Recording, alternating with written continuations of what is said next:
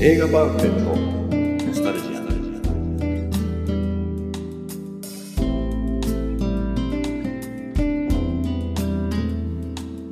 この番組は押し入れに眠っていた映画のパンフレットを話の種に当時の思い出を振り返る雑談バラエティーです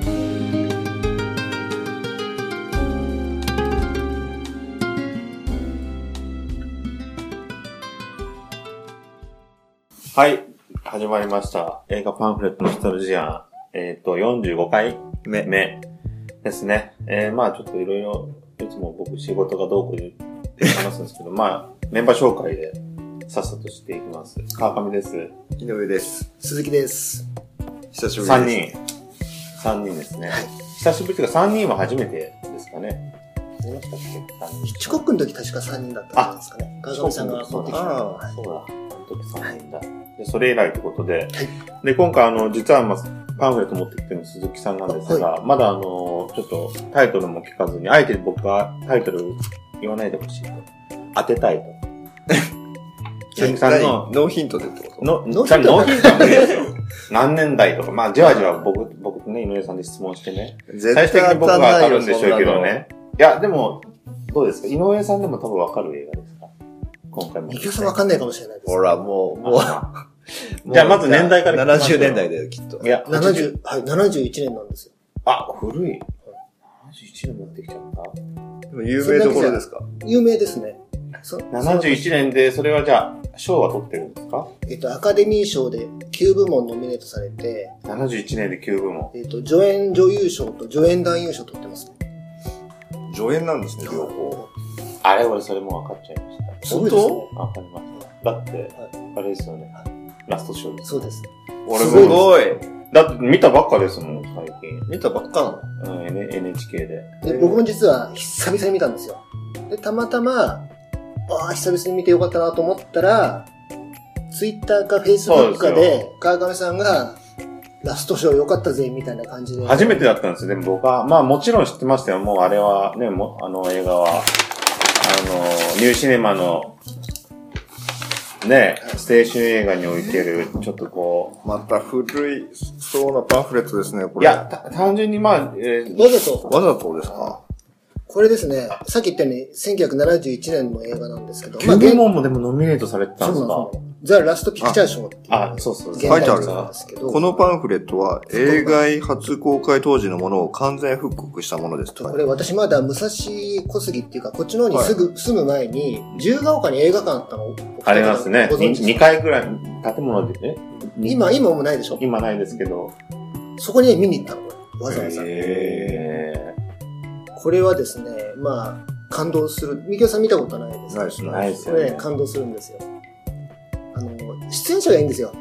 若き日のジェフ・ブリッジス。そうなんですよね。ジェフ・ブリッジ。まあ、その、かあよく見たらやっぱジェフ・ブリッジなんですけどね。 顔はね。ジェやフっぱブリりッ若いですジジよェフ・ブリね。ッジスもね、なノミネートされてるんですよ、これで。あ、そうなんですああ、か。そう、本当だ。アカデミー賞2部門受賞、両方、助演男優と助演女優。それベから、ン・ジョン、ベベン・ン・ジジョョンンソソンン。が、いいんですよ。ベンジョンソンワイルドバンチのあの人。わかんないですよ。ワイルドバンチ知らないです。ベン・ジョンソンって言ったらもうすっまごいあ、走る人だとド思ーピングですよ ね。カナダの100メートルです。この人はですね、ジョン・フォートの西部劇にずっと出てた人なんですよ。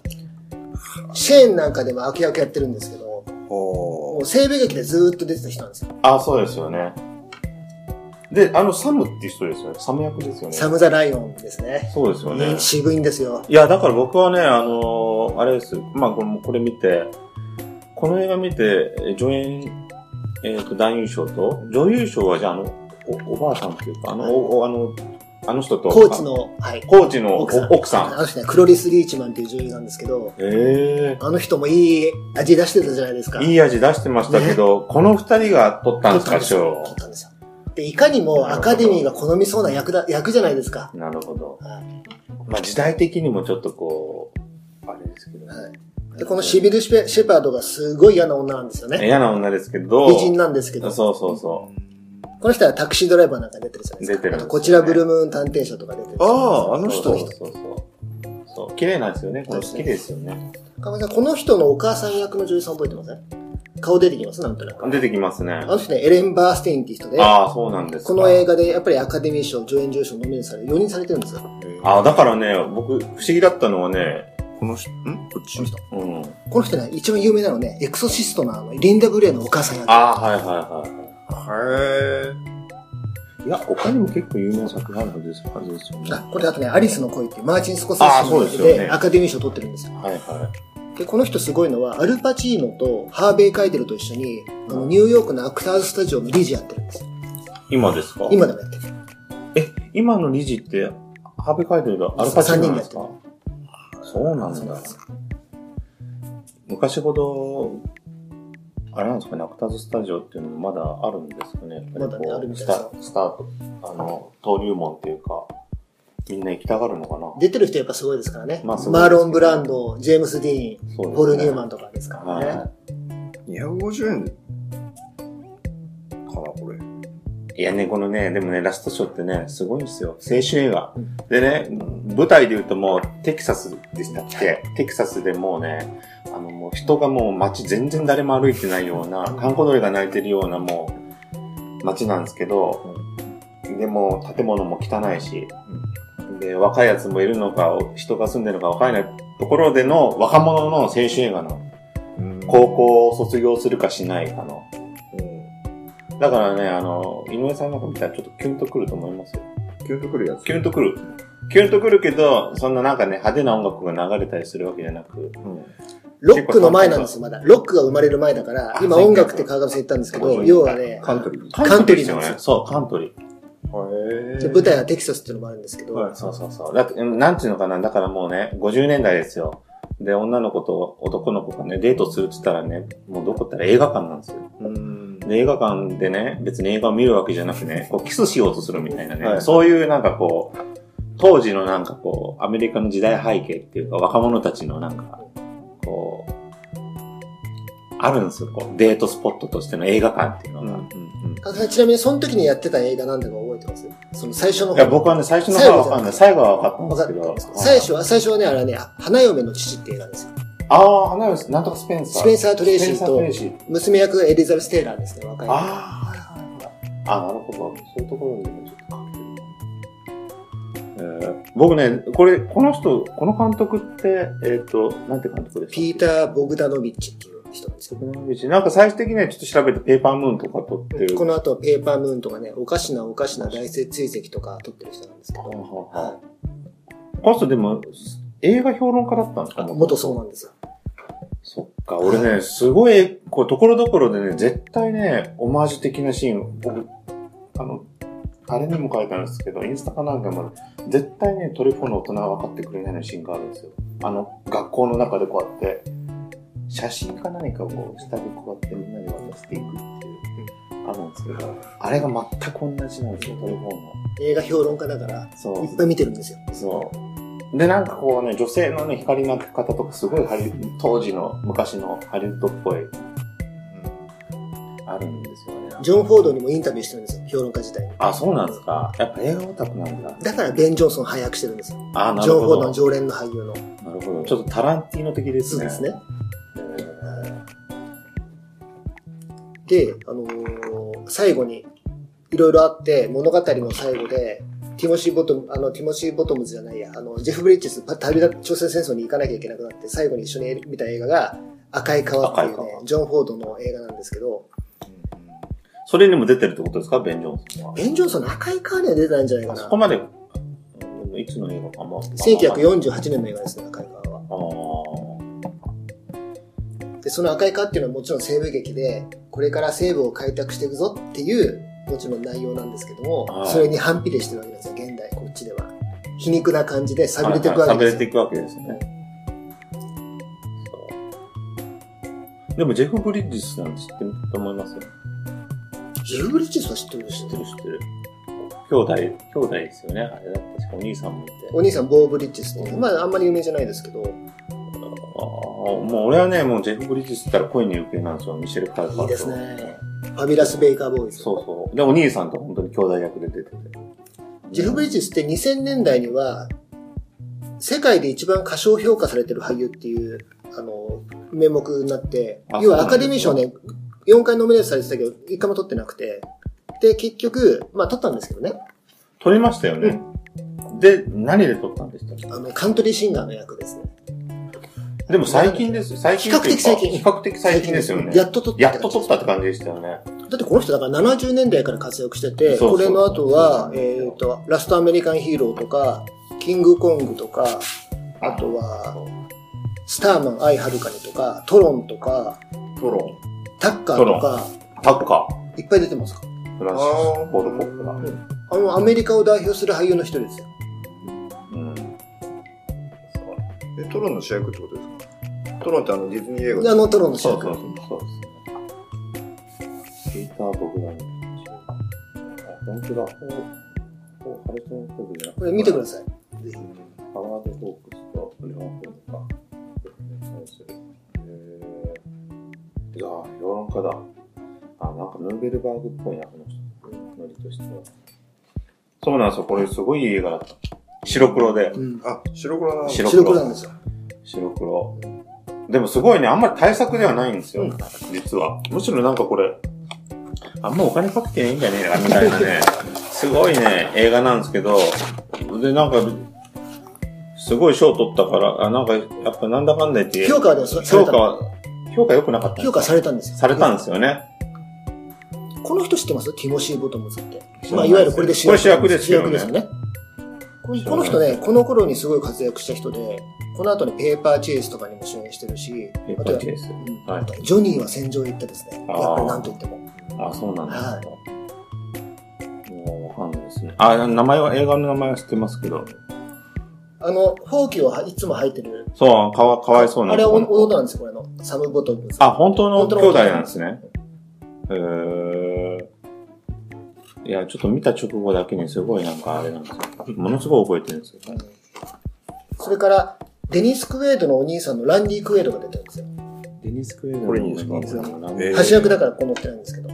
なんですかこの仲間役ぐらいのところでえっすか、と、ここの子を裸になるプールパーティーに誘うお兄ちゃんいるじゃないですか。すごいエロいシーンあるんですよ。あのね、うん。あ、あった写真が。あった。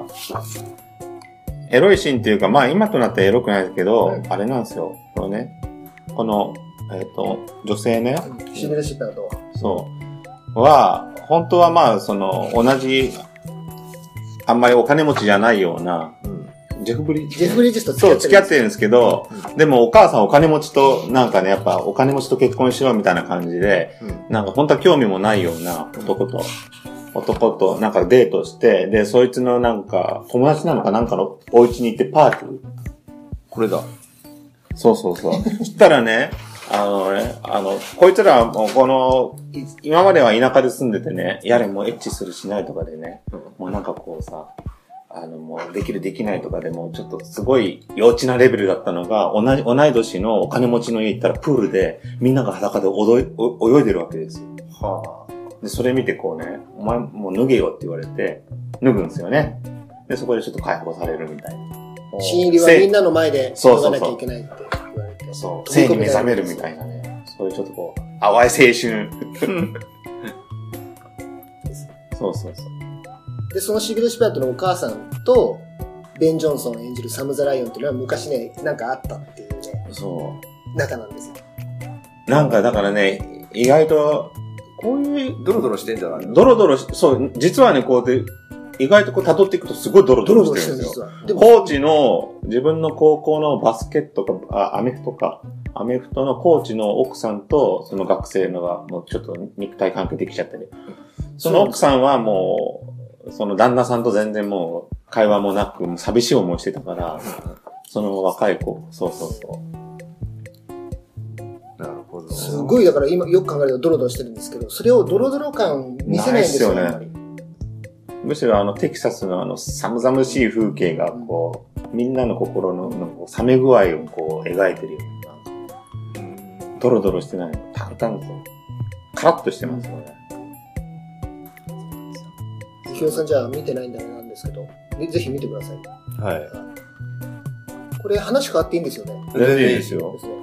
何回か前に、えー、と私もみきおさんもいない時でしたっけ川上さんが、あの、シンゴジラ、あれ、シンゴジラの話じゃなかったんでしたっけ本シ当はンゴジラの話してましたね、シそンれゴはジラねの話。僕、あれなんでシンゴジラの話になったんでしたっけパンフレット違うのに。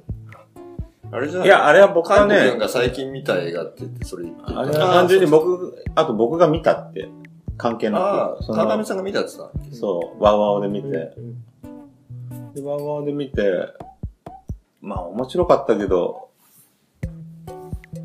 面白かって、えっ、とね、僕はね、あれ話した時に、シンマンを思い出したんですそれよ。今日持ってきましあ、ツインテール。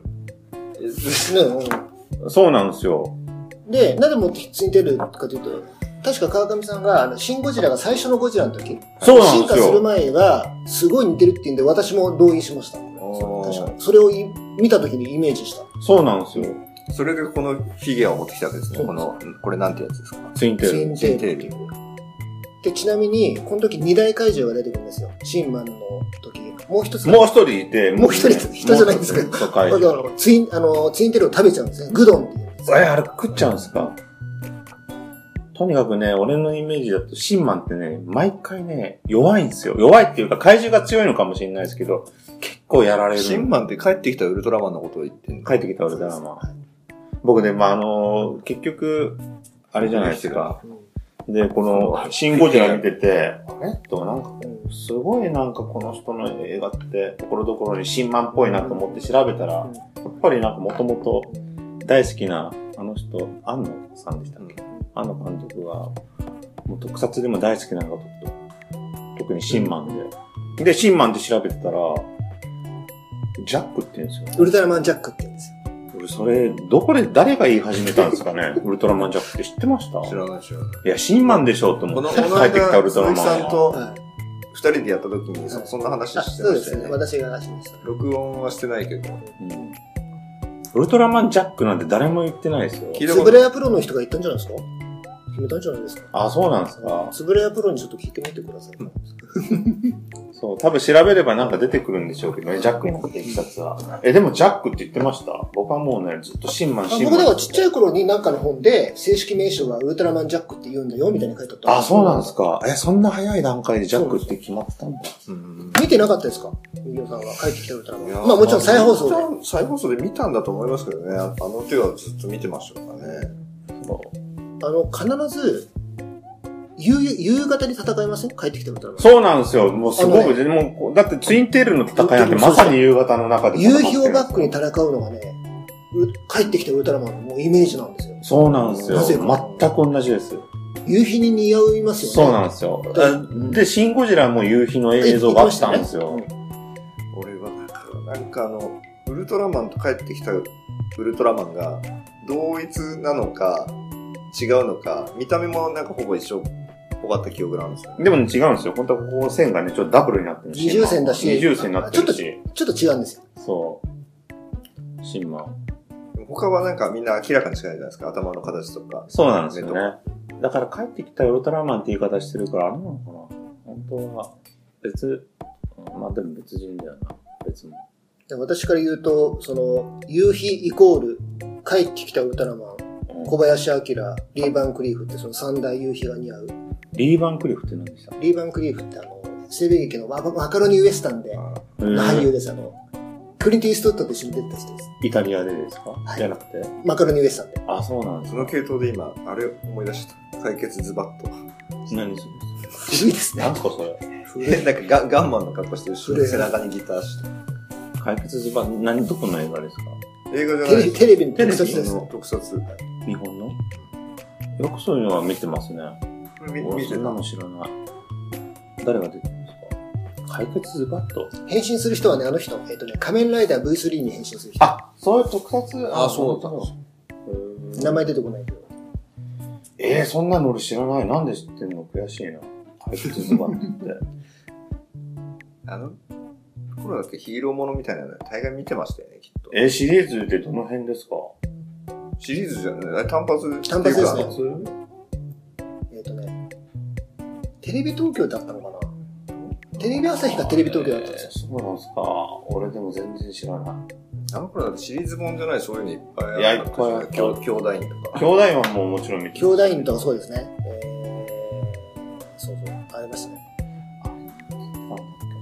ハゲスターとかもあって、ああ、ははいい。わー。知らないですね。アクマイザー3とかもあっはいはい、は。はいい。わー、知らない。知ってんすか知ってる知ってる。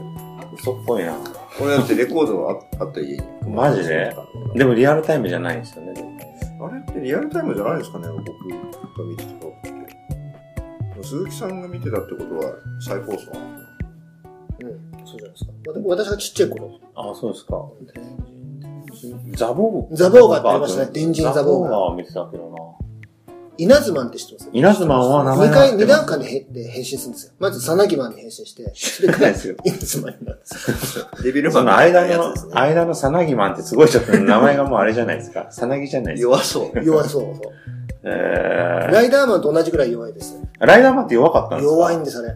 もうライダーマンもうダサいから口に立ってね。るね。いや、あれなんであんなさ、仮面ライダーって本来進化するべきなのになんでライダーマンあそこで一回、ああいやうっぱりあれじゃない方の向に行っちゃ息っ苦しいってことになったんじゃないたんだあ、もうマスクして て、出しちゃう出しちゃう。でも出しちゃった分、やっぱちょっと強いと良くないからって。弱点で出た。あそこパンチだよね。絶対はね。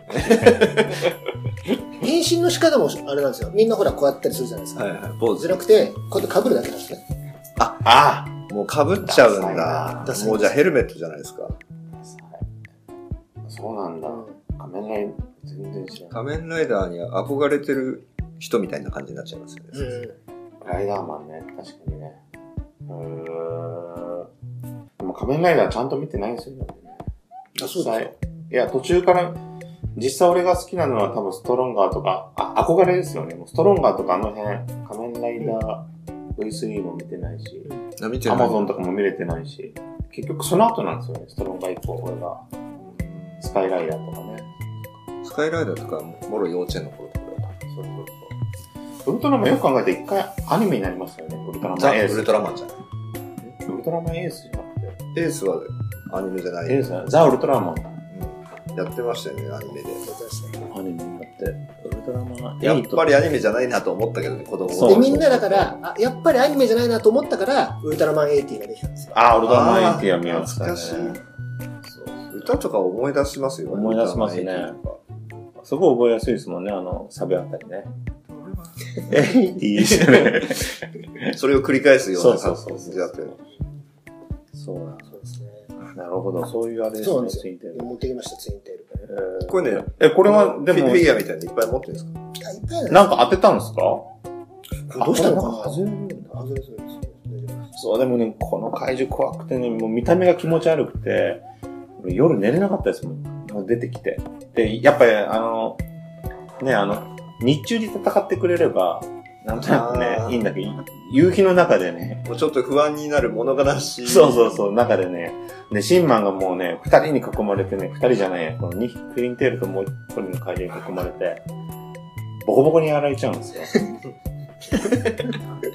もうシンマンってね、大体ね、2話になるんですよね。一回なんか俺のイメージだと2話のイメージが。前編後編って多いです多いね。んですよね、俺のイメージ。シーモンス、塩ガラスの時もそうだったし、よく覚えてますね。多い俺ではすもうね、不意イメージでしかないですけども。シンマンって、あの、岡上先だけど、あんま強くないんですよ。まあ、スペシウム光線と、あの、八つ崎降臨は一緒なんですよ。初代ウルトラマンと。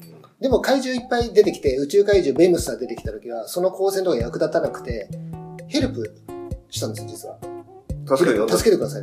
そしたらウルトラセブン来たんですよ。へウルトーラセブン来てウルトラブレスレットを渡してあげたんですよ。あ、そうなんこれですか。使いなさいって言って。へへーで、それで、ベムスターにつけたんですよ。ウルトラブレスレット。わあ、それは全然、そういうでも、そもそもなんででシンマンなんですか帰ってきたウルトラマン。シン・ウルトラマン。ウルトラマン、ウルトラキルやったでしょはで、ウルトラマンやったでしょはいで、ウルトラセブン続いてやったでしょいすごいブームになったわけですよは。いで、一回、ウルトラセブンで終わったわけ。終あ、そうなんわったんですよ。で、その間に再放送で見たんですよ、ちっちゃい頃。で、そこでまた、ウルトラマン、ウルトラマンっていう機運が立って、4年後なのかなで、じゃあ、ウルトラマン復活させようってつぶらぶらがあったのが、帰ってきたウルトラマン。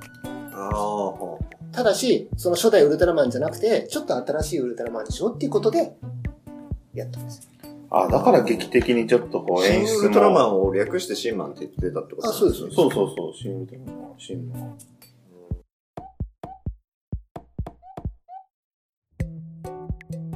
後編に続く。